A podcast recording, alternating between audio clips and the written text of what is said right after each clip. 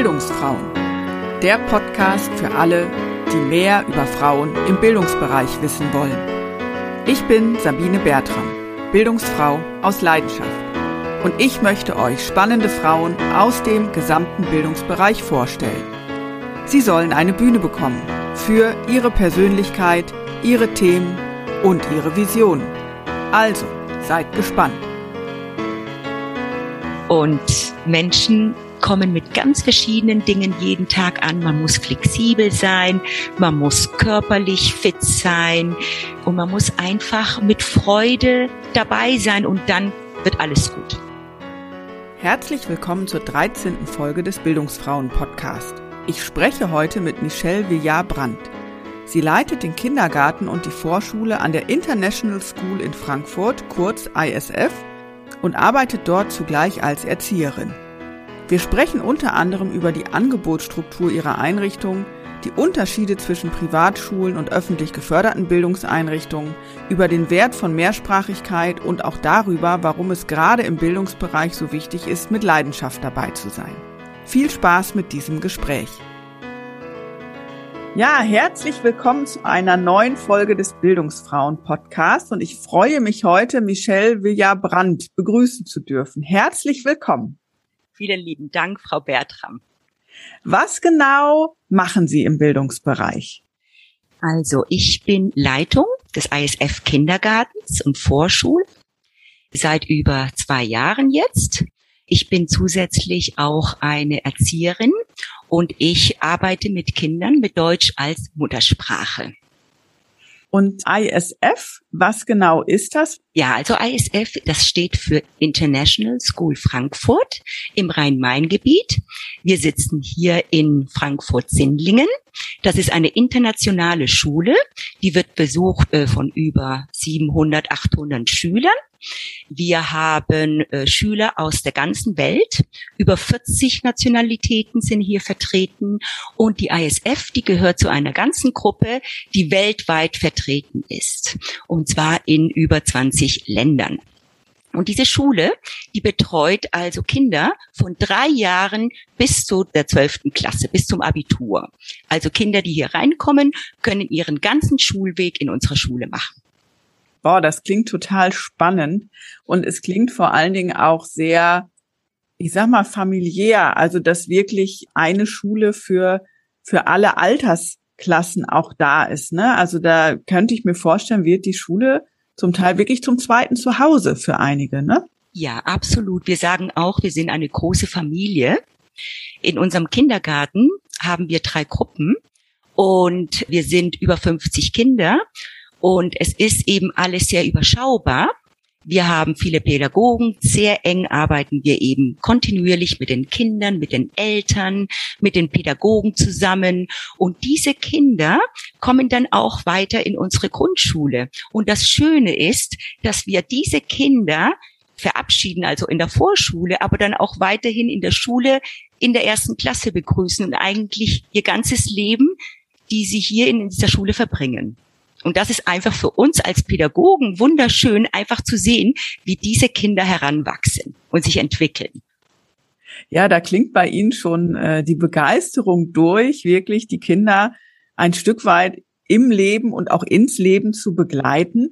Wie sind Sie selber denn zum Bildungsbereich gekommen? Wie haben Sie Ihr Interesse entdeckt und wie war auch Ihr Weg dahin von der Ausbildung und vielleicht auch von den beruflichen Stationen her? Ich habe mit zehn eigentlich die Liebe zu den Kindern entdeckt. Und zwar, meine kleine Cousine ist geboren in Deutschland und ich habe sie betreut, praktisch vom ersten Tag auf. Ich war so, ich habe sie geliebt, einfach, ich habe es einfach geliebt, mit ihr den ganzen Tag zusammen zu sein, äh, mit ihr zu spielen, sie begleiten auf ihren Lebensweg. Und da habe ich einfach diese Passion für Kinder entdeckt. Und dann, als es darum ging, was für ein Lebensweg schlage ich ein, war das für mich irgendwie selbstverständlich. Ich gehe in die Erziehung rein. Erstmal noch zu meiner Person. Ich bin dann in Argentinien geboren, dort aufgewachsen und habe dann eben eine Ausbildung als zweisprachige Erzieherin gemacht in Spanisch und Deutsch mit Schwerpunkt Deutsch als Muttersprache. Und ich habe dann in Buenos Aires gearbeitet, in einer privaten Einrichtung als Gruppenleitung. Meine erste Gruppenleitung war mit 22 Jahren. Dann bin ich nach Montevideo gezogen, habe dort auch als Gruppenleitung gearbeitet, auch in einer privaten Einrichtung, allerdings mit Kindern mit Schwerpunkt Deutsch als Fremdsprache. Das waren immer deutsche Schulen, ja. Ich bin dann später so mit 30 bin ich dann zurückgekommen nach Argentinien und habe mich dort ausgebildet als zweisprachige Business-Assistentin in Spanisch und Englisch und habe praktisch jahrelang auch dort in internationalen Unternehmen in der Geschäftsleitung gearbeitet und habe somit diesen ganzen administrativen Teil, der auch Teil von meiner Aufgabe heute ist, sehr gut kennengelernt. Ich bin dann später nach London gezogen. Dann bin ich nach Deutschland gezogen, 2004, da habe ich geheiratet. Und einfach diese, diese Liebe für die Kinder war so stark, dass ich wieder in diesen Beruf zurückgekehrt bin. Ich habe ehrenamtlich gearbeitet. Ich habe dann in einer privaten Einrichtung in Königstein gearbeitet, Deutsch und Englisch, habe Krippenkinder betreut, habe Kindergartenkinder betreut und habe dann die ISF entdeckt als Mutter. Und dann sind eben meine Kinder geboren und als sie fünf Jahre alt waren, haben wir uns diese Schule angeschaut und wir waren einfach begeistert von der Schule. Und ich habe hier praktisch in dieser Schule als Mutter angefangen. Und als meine Kinder eben dann in der Vorschule war, war ich auch im Elternbeirat tätig. Und später hat sich dann einfach mal ergeben, dass ich hier arbeite.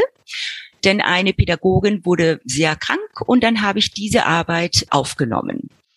Dadurch, dass ich meine Ausbildung in Argentinien gemacht hatte, musste ich hier nochmal die zusätzliche Ausbildung als staatlich anerkannte Erzieherin machen, die ich dann auch gemacht habe, in einer sozialpädagogischen Einrichtung in Kelkheim, was mir auch wieder meine ganzen Erfahrungen geöffnet hat, mein Kopf, mein Denken, weil da bin ich sehr in Kontakt gekommen mit ganz anderen Themen, die sozialpädagogische Einrichtungen beschäftigt.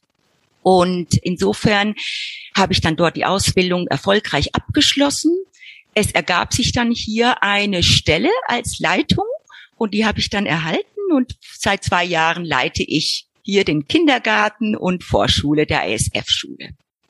Ja, Sie sind weit gereist und haben äh, vielfältige Erfahrungen gemacht und haben ja gerade auch schon gesagt, dass Sie die Anerkennung der Ausbildung hier in Deutschland sozusagen nochmal nachholen mussten. Wie war das denn für Sie? Ich meine, Sie haben ja eine gute Ausbildung sicherlich gehabt in Argentinien. Sie haben vielfältige berufliche Erfahrungen gehabt. War das schwierig für Sie hier in Deutschland, dass das nicht anerkannt worden ist und dass Sie nochmal eine Ausbildung machen mussten? Ja, auf jeden Fall, weil ich, ich sag Ihnen, Frau Bertram, ich habe ja über 20 Jahre lang Erfahrung auch im Bildungsbereich gehabt wo ich auch sehr erfolgreich gearbeitet hatte. Gut, ich wollte aber unbedingt hier arbeiten.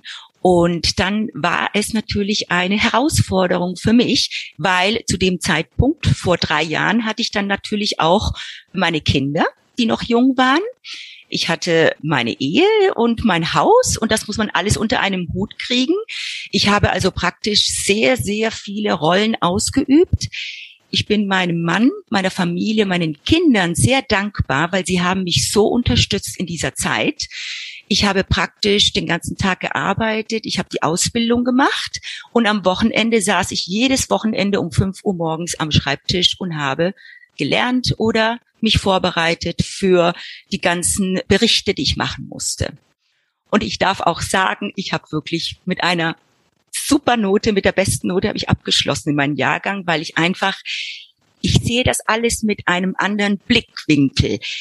Ich habe wenig Zeit gehabt und ich habe diese Zeit einfach intensivstens genutzt, um das Beste draus zu machen. Und ich hatte natürlich, mein Vorteil war diese ganze Erfahrung, die ich schon im Bildungsbereich hatte. Ich bin extrem dankbar den ganzen Menschen, die mir dort noch weitere Sachen gelehrt haben und einen Blickwinkel hier für Deutschland gegeben haben. Also es war einfach super wichtig für meinen Lebensweg, auch diesen Schritt nochmal zu machen. Ja, ich habe mich halt gefragt oder frage mich das öfters, ne, wenn ich das so in der Diskussion mitbekomme, dass eben Abschlüsse aus anderen Ländern nur mit äh, Einschränkungen oder eben auch nicht anerkannt werden und dass eben die Personen, die dann Migrationserfahrung haben, auch ja nochmal in die Ausbildung müssen. Waren das denn jetzt große Unterschiede zu dem, was Sie damals gelernt haben? Also wie schätzen Sie das ein? Ja, es sind schon Unterschiede. Also sagen wir mal so, in privaten Einrichtungen arbeitet man schon sehr anders als in sozialpädagogischen Einrichtungen.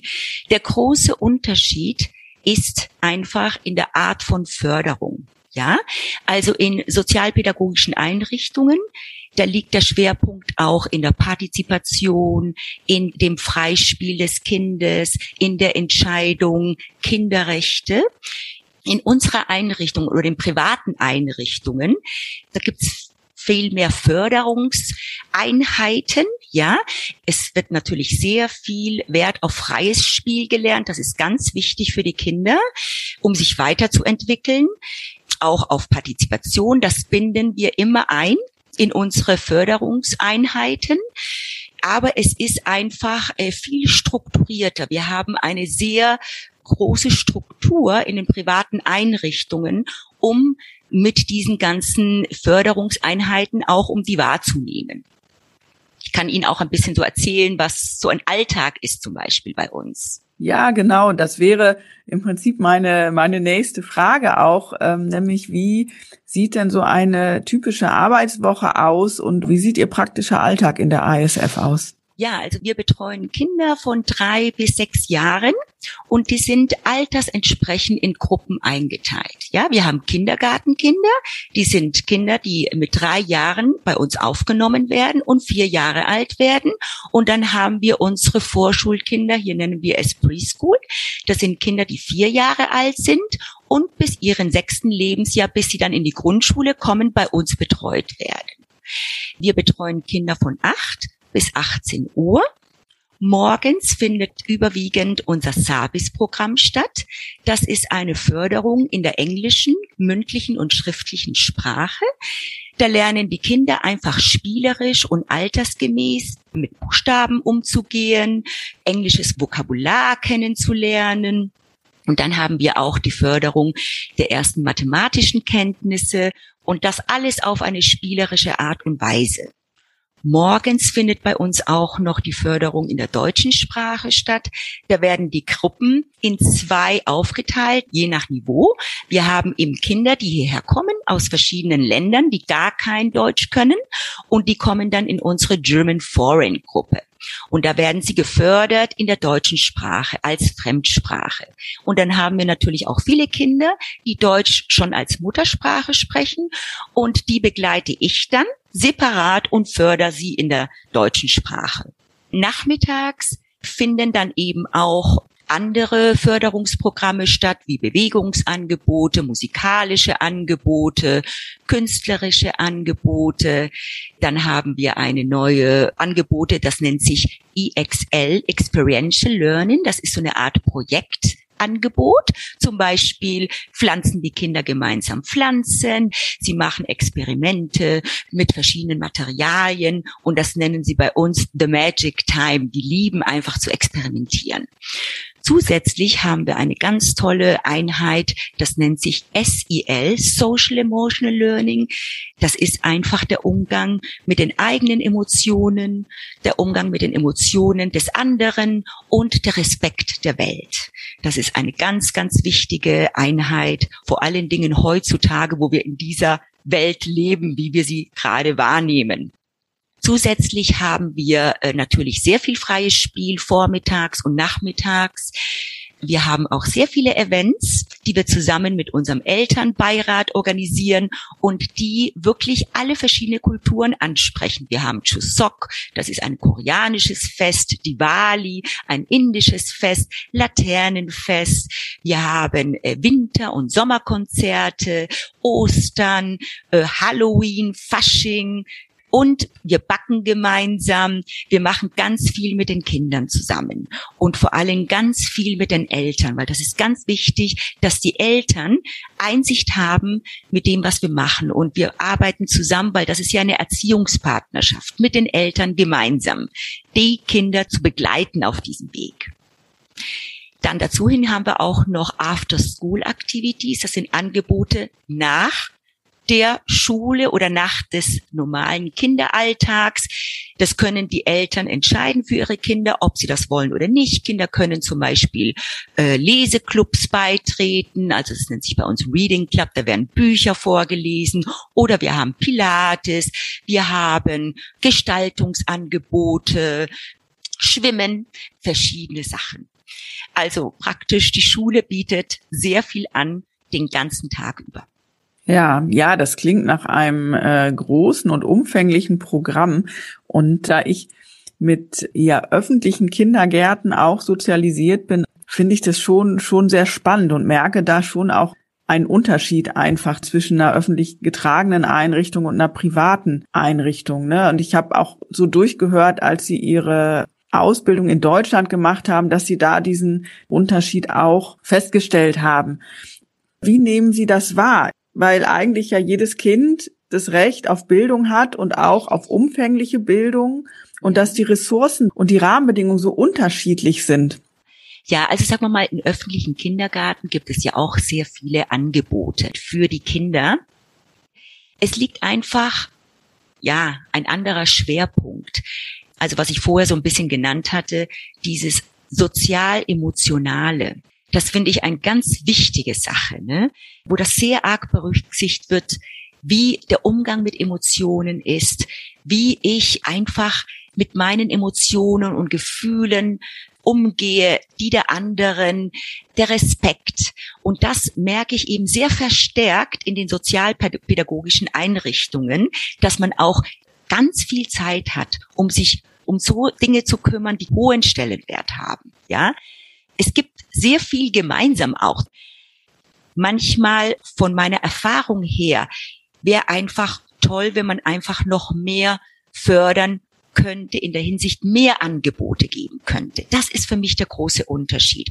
Wo Eltern, die ihre Kinder in eine internationale Schule schicken, das dort erwarten und bekommen. Natürlich, äh, Frau Bertram, hängt es davon ab, ob man das natürlich dann auch bezahlen kann, weil solche Schulen sind teuer. Da brauchen wir gar nicht um den heißen Brei rumzureden. Sie kosten Geld und das sind eben auch Kinder, die hierher kommen, die aus internationalen Familien kommen und die dann hier vielleicht für zwei, drei, fünf Jahre sind und dann in ein anderes Land gehen und dort genau da weitermachen können, wo sie hier aufgehört haben. Das ist eben, was wir auch diesen Familien ermöglichen. Wir haben eine ganze Mischung hier von Familien, aber das sind auch die Bedürfnisse von den Familien hier, die unsere Schule besuchen, die dann eben auch irgendwo ihr Kind in eine englische oder internationale Schule schicken können, egal wo sie hingehen. Ja, es, also es soll jetzt gar nicht so, so kritisch sein, dass ich denke, oh Gott, Privatschulen sind irgendwie schlecht, ne, sondern für mich ist es eher andersrum. Es wäre ja wünschenswert, wenn wirklich jedem Kind diese Förderung offen stehen würde und wenn öffentliche Einrichtungen da auch nochmal ganz anders finanziell und auch personell ausgestattet wären, damit das einfach möglich ist. Ne? Also, genau. weil ich finde, wenn man das einfach so, so gegenüberstellt, dann merke ich einfach, dass ich das jedem Kind wünschen würde, dass einfach mehr Personal da ist, ja, dass einfach wirklich Zeit da ist, dass Zeit für Förderung da ist, dass bestimmte Angebote gemacht werden können. In der Regel ist es ja so, dass in den öffentlich geförderten Einrichtungen die Personaldecke einfach sehr eng ist, das Geld ist eng und die Erzieherinnen und Erzieher vor Ort machen das Beste draus im Sinne der Kinder. Und es könnte aber so viel besser sein, wenn die Ausstattung besser wäre. Da so. haben Sie absolut recht. Da bin ich total bei Ihnen, weil diese Erfahrung hatte ich eben auch gemacht in einem Kindergarten bei uns. Ganz tolle Pädagogen, wirklich fantastische Leute. Und dann gab es zum Beispiel einen Tag, wo man gesagt hat, montags ist ein spezieller Tag mit einem speziellen Angebot. Dann kam der Montag und dann waren eben ein paar Pädagogen krank, dann konnte das nicht stattfinden. Also der Wille ist auf jeden Fall da es zu machen. Aber wie Sie schon angesprochen haben, die Personaldecke ist anders. Wir müssen natürlich immer hier gewährleisten, dass alle Kinder betreut werden. Und das ist das Wichtigste. Das ist das, das A und O erstmal. Und natürlich dann diese Förderungseinheiten sollten immer stattfinden können, wenn möglich. Bei uns finden sie statt, weil wir haben einfach auch so eine Personaldecke, dass wir uns da auch gegenseitig unterstützen, dass das stattfindet. Wir haben auch Pädagogen, die mal krank sind, ganz klar, das ist überall so, ja aber dann haben wir ein gutes Backup. Ja, das ist ja das, was dann im öffentlichen Sektor an einigen Stellen dann auch fehlt, ne? Oder wo eben die Ausstattung nicht entsprechend ist.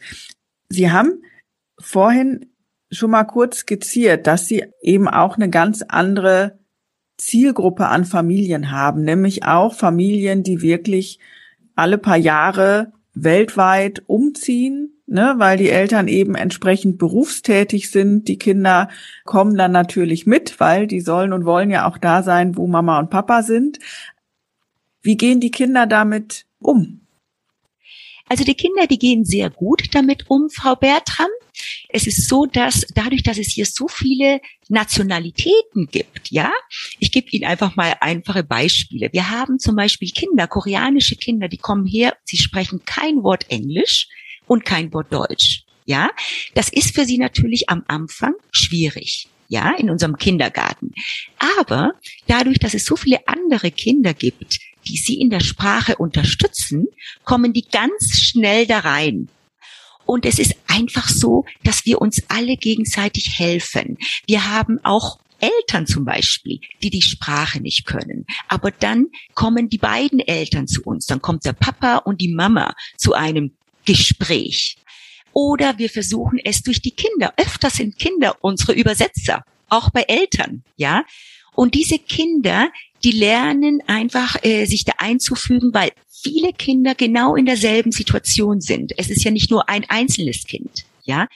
Und das ist so, was wir in unserer Schule auch lernen, ist einfach diese Flexibilität, und auch diese Empathie gegenüber den verschiedenen Kulturen und den Bedürfnissen des anderen. Das kriegen diese Kinder alle mit, also alle Kinder, die in einer Gruppe sind. Zum Beispiel, wenn wir ein Geburtstagslied feiern, dann dürfen die Kinder sich wünschen, in welcher Sprache wir es singen. Und wir singen es meistens in sieben, acht Sprachen, weil sie suchen sich aus Deutsch, Englisch, Koreanisch, Chinesisch, Türkisch, Französisch, Spanisch. Und die Kinder wachsen einfach in dieser Situation rein und alle haben dieselbe Situation, sind in dieser Situation. Und die Kinder, die neu dazukommen, weil das passiert durchaus, dass während des Jahres einfach Kinder neu dazukommen, die finden sich ein in solche Situationen mit sehr viel Unterstützung und Hilfe von unseren Pädagogen und unseren Assistenten. Ja klar, ne? Ich meine, die Kinder haben dann eben auch eine andere Lebenswelt, weil sie das gewohnt sind und sicherlich dann auch noch mal eine andere Offenheit, wenn andere Kinder mit dazukommen ja, weil sie das einfach kennen, dass das so ist. Ja? Genau, und vor allen Dingen von meinen Kindern, ich habe auch die, meine Töchter, ne, die sind jetzt schon zehn und die erzählen mir auch, Mama, in dem Land macht man das so und hier macht man das so. Die kriegen so viel mit, wie die verschiedenen Menschen einfach sind und was sie auch brauchen und der Respekt gegenüber den anderen Kulturen. Und das ist, was ich einfach fantastisch finde, ist dieses Bewusstsein, dass wir alle zusammen gemeinsam etwas machen und alle so verschieden sind. Was ich ja spannend finde, ist, dass Sie auch eine zweisprachige Ausbildung in Argentinien gemacht haben. Und ich überlege schon die ganze Zeit, ich weiß das gar nicht, das muss ich nochmal recherchieren, ob man in Deutschland auch eine Erzieherin-Ausbildung machen kann, die direkt auf Zweisprachigkeit abzielt, weil das habe ich eben auch in meinem Studium und so weiter immer auch und auch in der politischen Diskussion. Ne? Deutschland tut sich ja immer noch schwer, ein Einwanderungsland zu sein. Mehrsprachigkeit wird oft auch kritisch beäugt oder auch stark bewertet, dass bestimmte Sprachen wie zum Beispiel Englisch einen höheren Wert hat, als wenn jetzt ein Kind Deutsch-Türkisch oder Türkisch-Deutsch aufwächst.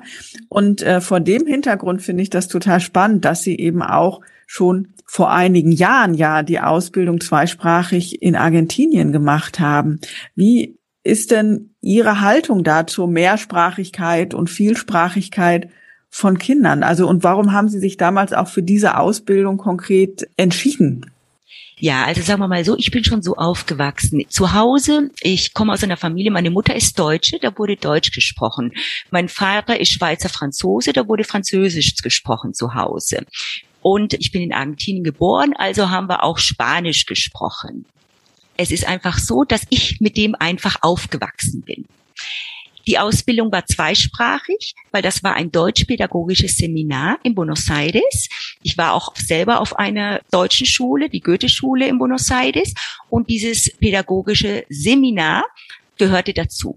Ja, dann war das schon automatisch, dass alle Personen, die da hingekommen sind, eben Spanisch konnten, weil das natürlich die öffentliche Sprache ist in Argentinien und Deutsch, weil das alles äh, Menschen sind, die aus deutschsprachigen Familien sind.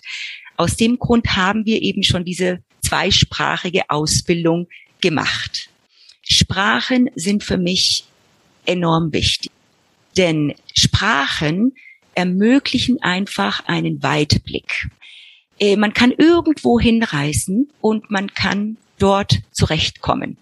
Das einzige Land, wo ich ein Problem hatte, war mal in China, weil da habe ich kein Chinesisch gesprochen und die haben auch kein Englisch verstanden damals, als ich mal mit einem Taxifahrer mich unterhalten wollte. Aber ich sag Ihnen, Frau Bertram, Sprachen ermöglichen so viel. Deswegen haben Sprachen für mich einen sehr hohen Stellenwert. Vor allen Dingen, desto jünger man damit anfängt, desto einfacher ist es. Mit der Zeit, ab einem gewissen Lebensjahr, so zwölftes Lebensjahr, nimmt diese Aufnahmefähigkeit so peu à peu ab. Also desto früher man die Kinder konfrontieren kann mit mehreren Sprachen, desto besser.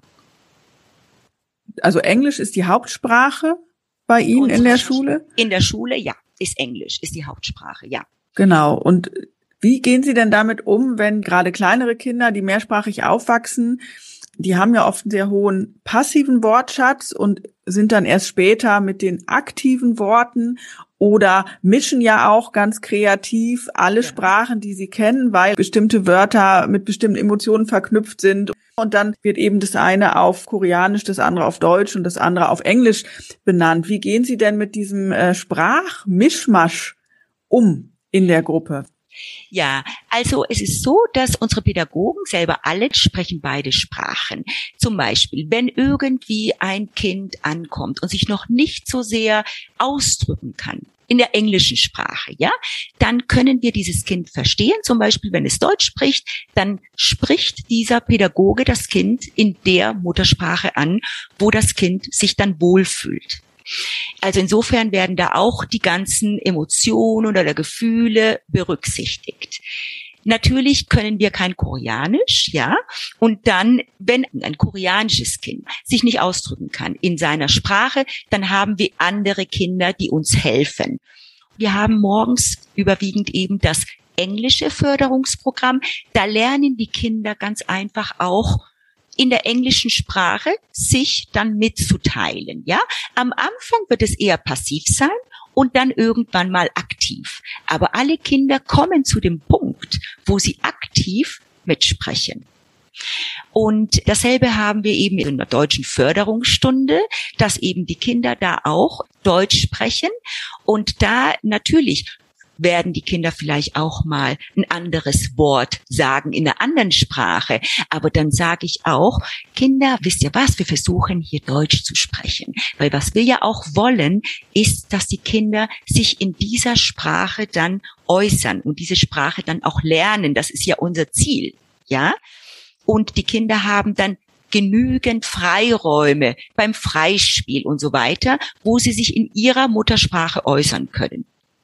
Ja, ich stelle mir das einfach sehr spannend vor, ne? weil Sie sagen ja 40 Nationalitäten, das ist schon echt viel. Und andererseits ist es ja so, dass gerade Kinder ja eben auch sehr intuitiv auch miteinander umgehen. Ne? Ich erinnere mich an eine Situation, wir hatten englischsprachige Verwandte besucht und meine Tochter sprach überhaupt kein Englisch und das Enkelkind sprach überhaupt kein Deutsch. Und die beiden wollten aber unbedingt, also meine Tochter war vier, ne, und die wollten unbedingt im Auto nebeneinander sitzen ja. und haben sich die ganze Zeit wunderbar unterhalten. Sie auf Deutsch und er auf Englisch und es machte auf mich den Eindruck, die haben sich super verstanden. Und das ist so spannend, weil irgendwann entwickelt man ja in Richtung Erwachsenenalter da so eine Hemmschwelle, da einfach so unbedarft mit umzugehen, ne? Richtig. Ich habe irgendwann mal vor kurzem so ein kleines Schild gesagt, man muss mutig sein, wenn man eine Fremdsprache spricht, ja? Und da haben Sie auch recht. Die Kinder, die sind einfach noch sehr spontan. Sie haben noch nicht diese Hemmschwelle. Einige haben vielleicht schon ein bisschen eine Hemmschwelle, aber wir helfen ihnen, diese zu überwinden. Ich glaube, es ist eher der Erwachsene, der sich schwerer damit tut, weil er Angst hat, dass er irgendwie blöd dasteht, wenn er jetzt ein Wort falsch ausspricht. Aber die Kinder sind spontan.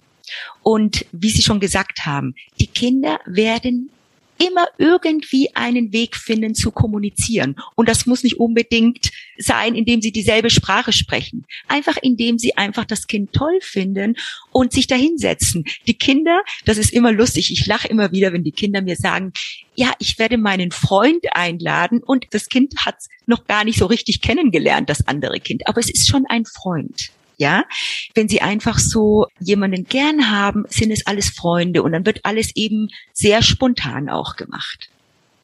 Sie haben vorhin, als Sie über die Familien, die bei Ihnen, ich sage jetzt mal, zu Hause sind in der Schule, ja. gesagt, dass wenn die auch äh, wechseln nach drei oder vier Jahren und das Land wechseln, dass sie dann eben auch in anderen ISF-Schulen dann wiederum unterkommen. Wie funktioniert denn das? Also in Deutschland ist es ja zum Teil so, wenn ich von einem Bundesland ins andere gehe, habe ich schon echt ein Problem, ja. dass die Kinder gar nicht so richtig Anschluss finden können, weil einfach über die Ländergrenzen hinweg das einfach anders geregelt ist.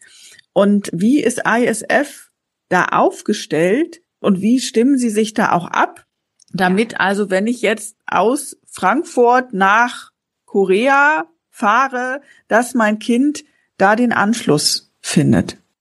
Also, es ist so, unsere Schule, die hat so ein Curriculum. Ja, alle Lehrkräfte können auf dieses Curriculum immer aufgreifen. Also es ist sehr strukturiert.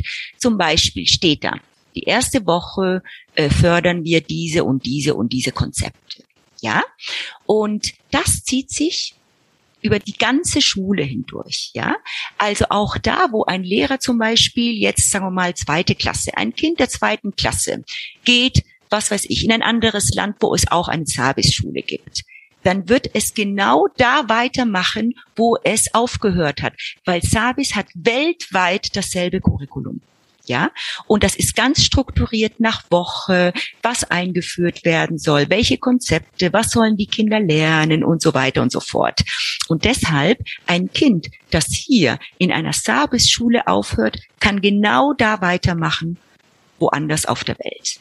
Und das ist auch sehr vorteilhaft für unsere Lehrer, die zum Beispiel hier auch in der Grundschule, Middle School, High School arbeiten.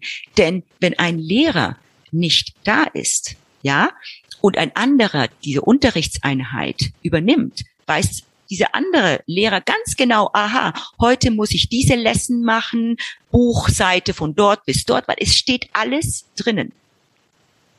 Und wie sieht es aus mit einer Binnendifferenzierung? Also was passiert denn, wenn ein Kind nicht mitkommt in diesem Plan? Ja, also das haben wir auch so. Äh, wir haben hier zum Beispiel die Study Buddies in der Schule. Ja, alle die Kinder, die vielleicht ein bisschen Schwierigkeiten haben, mitzukommen, denen gibt man nochmal die Möglichkeit, nach der Schule konkret diese Lerneinheiten nochmal durchzumachen. Das nennt man bei uns Study Buddies in der Grundschule zum Beispiel die Lehrer erkennen ganz schnell irgendwo, wo ist hier ein Problem. Ja, wo ist eine Schwäche? Wo hat ein Kind dieses Konzept nicht richtig verstanden? Ja, und das zieht sich durch die ganze Schule durch. Und dann gibt man diesem Kind nochmal die Möglichkeit, diese Lerneinheit mit einem Lehrer durchzumachen. Das wird ganz schnell erkannt. Wie sind Sie denn durch die Corona-Pandemie bekommen bislang?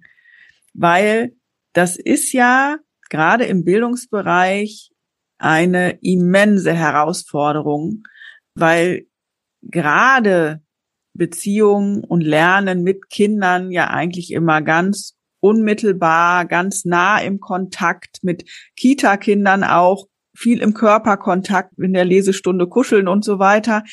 Was haben Sie da umgestellt und wie sind Sie so durch die letzten Monate gekommen? Das war eine Wahnsinnsherausforderung. Da brauchen wir ja nicht drüber sprechen, wie, wie schwierig das für die ganze Welt war. Wir haben hier zum Glück die Möglichkeit gehabt, auch immer diese Notbetreuung zu gewährleisten. Wir natürlich richten uns auch äh, nach dem Hygieneplan. Wir richten uns nach dem hessischen Kultusministerium. Was sagen Sie? Was müssen wir machen? Was sind die Regeln? Wie viele Kinder können da sein? Wir haben ja vor zwei Jahren, als das anfing, auch natürlich äh, die Einrichtung nur für die Notbetreuung offen gehabt. Glücklicherweise konnten wir dann nachher wieder viele Kinder haben und wir haben uns immer eben danach gerichtet und haben eben immer versucht, so viel wie möglich Familien dazu haben nach diesen Regeln. Ja, wir haben immer gefragt, welche sind die Bedürfnisse der Familien? Zum Beispiel, letztes Schuljahr mussten wir auch drei Wochen unsere Einrichtung schließen, sonst hatten wir sie die ganze Zeit geöffnet. Das war, ich glaube, im Januar, Februar. Und dann haben wir eben auch gesehen, was brauchen diese Familien? Es gab Familien, die hatten ganz kleine Säuglinge. Und dann haben die Eltern mir gesagt, es ist einfach extrem schwierig, damit zurechtzukommen. Und dann haben wir einfach geguckt, wo sind die Kinder gut aufgehoben. Wir müssen nämlich immer schauen, dass die Kinder wirklich auch gut aufgehoben sind und dass sie nicht einen Stress empfinden, ja, und dass die Familien keinen Stress empfinden, ne? Und das ist nicht Kindesmisshandlung gibt, ne, was es ja auch in dieser Pandemie ganz öfters gab, ne? Und da muss man einfach die Bedürfnisse anschauen der Familien. Wo kann ich welches Kind aufnehmen nach den Gesetzen natürlich des Gesundheitsministeriums. Ne? Aber ich kann sagen, wir sind sehr gut durchgekommen. Und wir haben immer versucht, den Kindern einen normalen Alltag zu ermöglichen. Kinder müssen ja bei uns bis sechs keine Maske tragen. Also die Kinder, die haben bei uns eigentlich einen ganz normalen Alltag erlebt.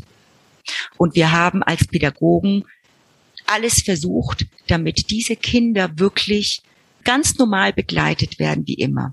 Weil es ist so, so wichtig, dass die Kinder das nicht spüren. Sie wissen natürlich, sie kennen, was Corona ist. Ganz klar wissen sie das.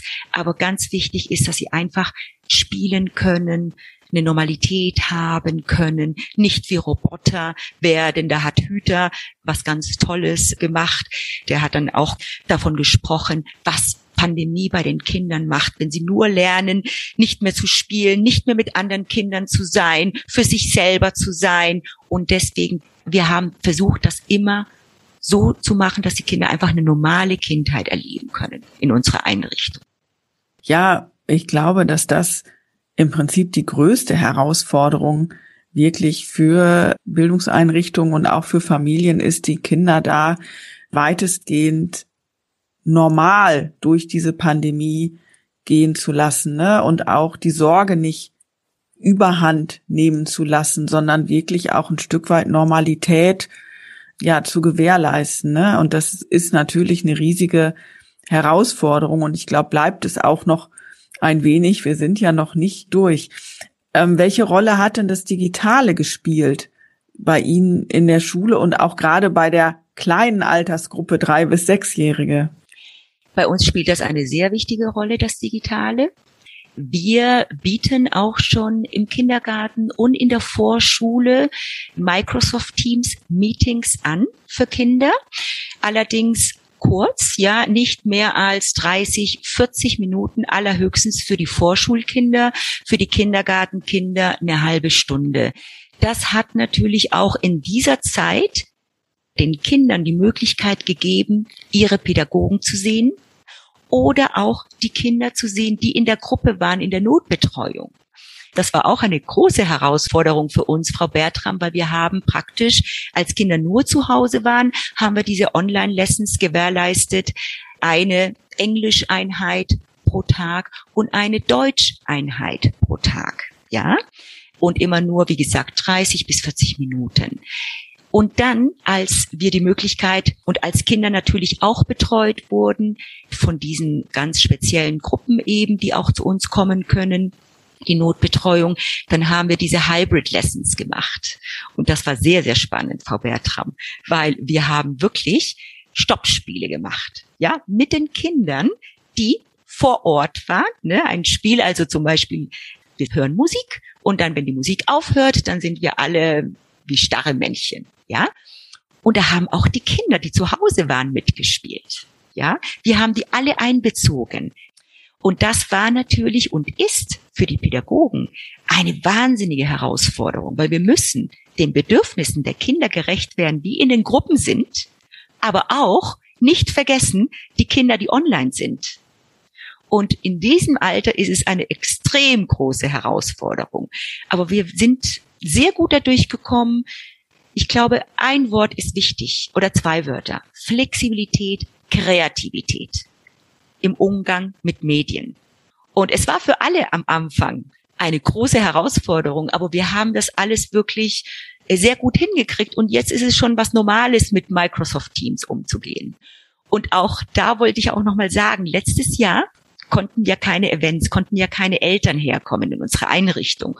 Und wir haben gesagt, wir machen aber trotzdem Events weiter, weil wir wollen das auch den Kindern ermöglichen, dass sie irgendwo Partys haben, wie zum Beispiel Halloween oder Fasching, ja, oder ihre Ostereier suchen. Und dann habe ich das einfach gestreamt an die Eltern. Und dann haben die Eltern einfach das mit angeschaut von ihrem Büro, von zu Hause, von wo sie konnten und waren einfach dabei. Und das war auch was Neues für uns. Aber es ist sehr gut gelungen und es war wenigstens eine Möglichkeit, dass Eltern auch teilhaben konnten an dem, was wir hier mit den Kindern machen.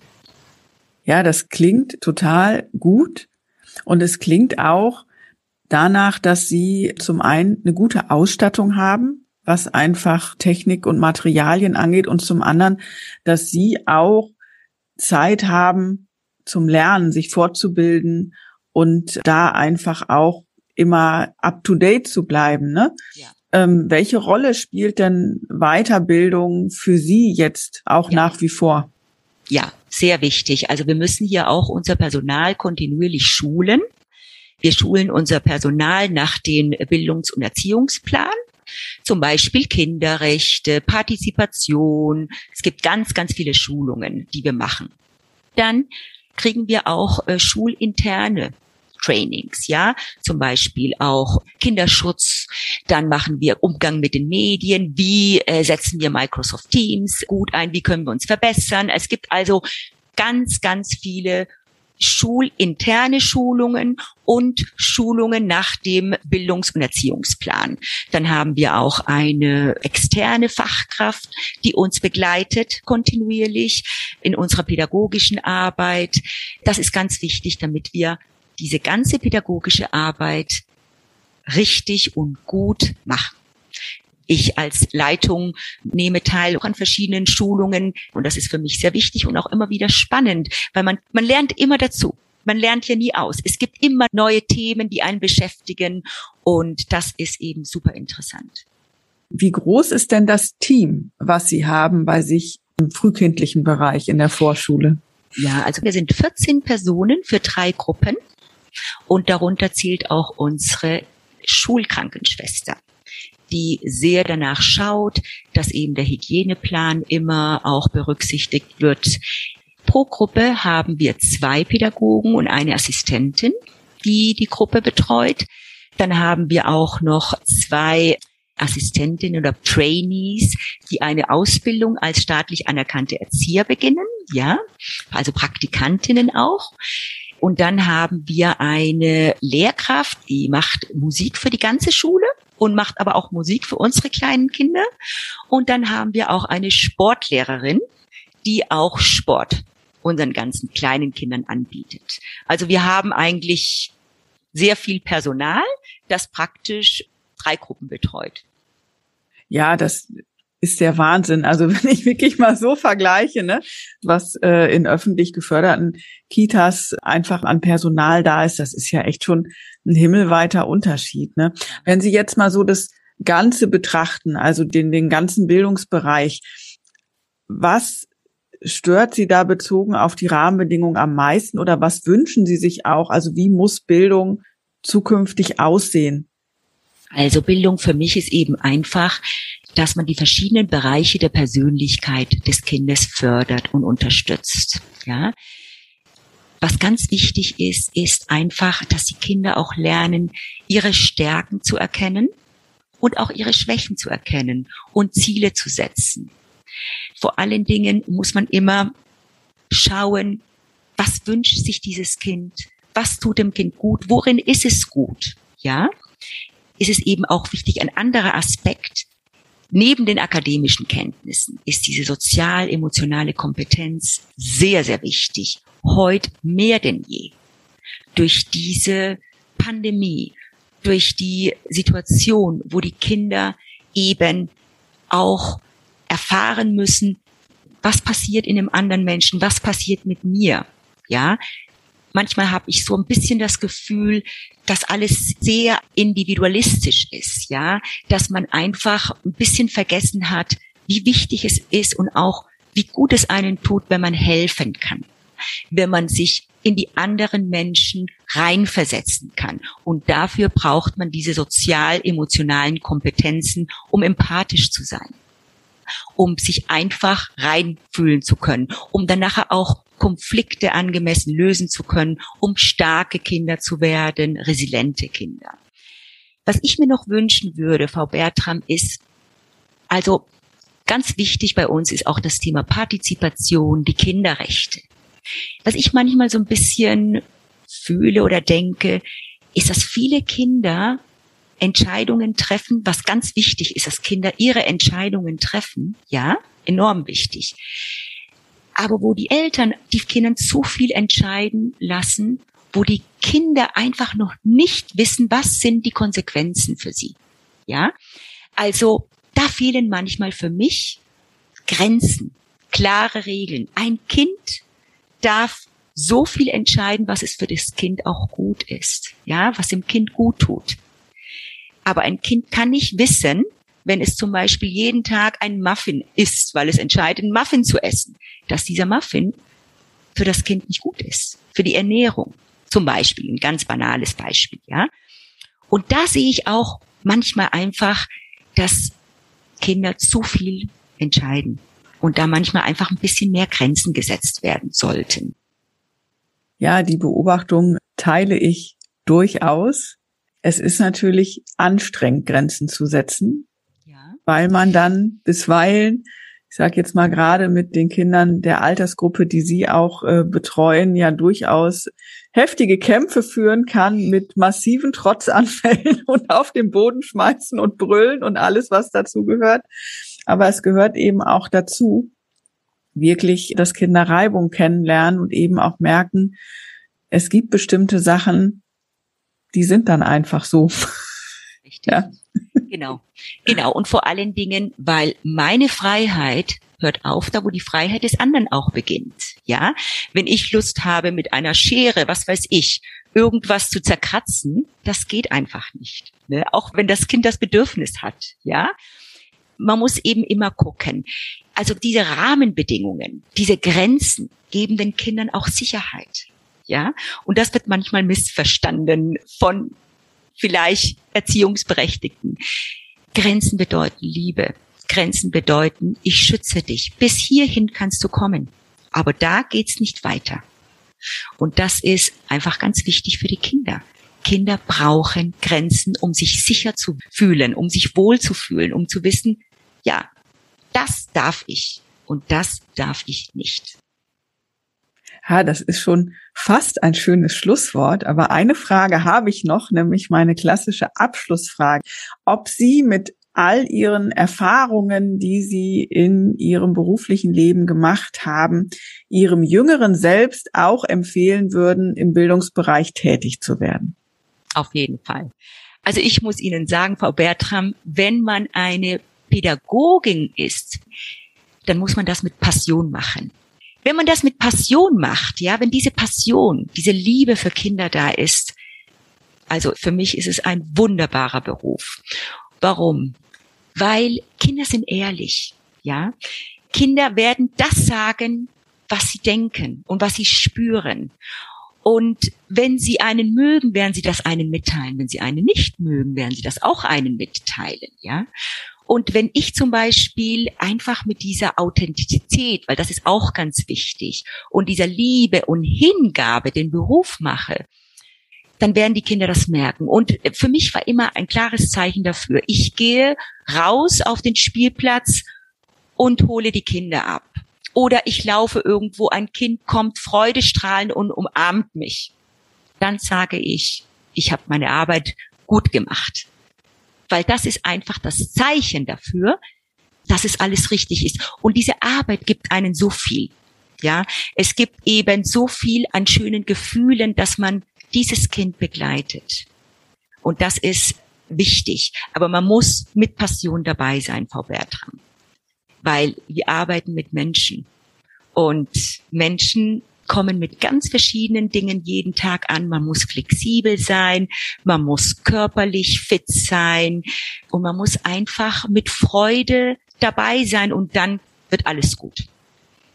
Ja, vielen Dank für die Einschätzung und auch für den Einblick, wie denn eine internationale Schule auch strukturiert ist und funktioniert. Ich fand das sehr spannend, da auch mal einen Einblick zu bekommen und freue mich, dass ich eine weitere Bildungsfrau aus Leidenschaft kennenlernen durfte. Vielen Dank für das Gespräch. Ja, vielen Dank auch Ihnen, Frau Bertram.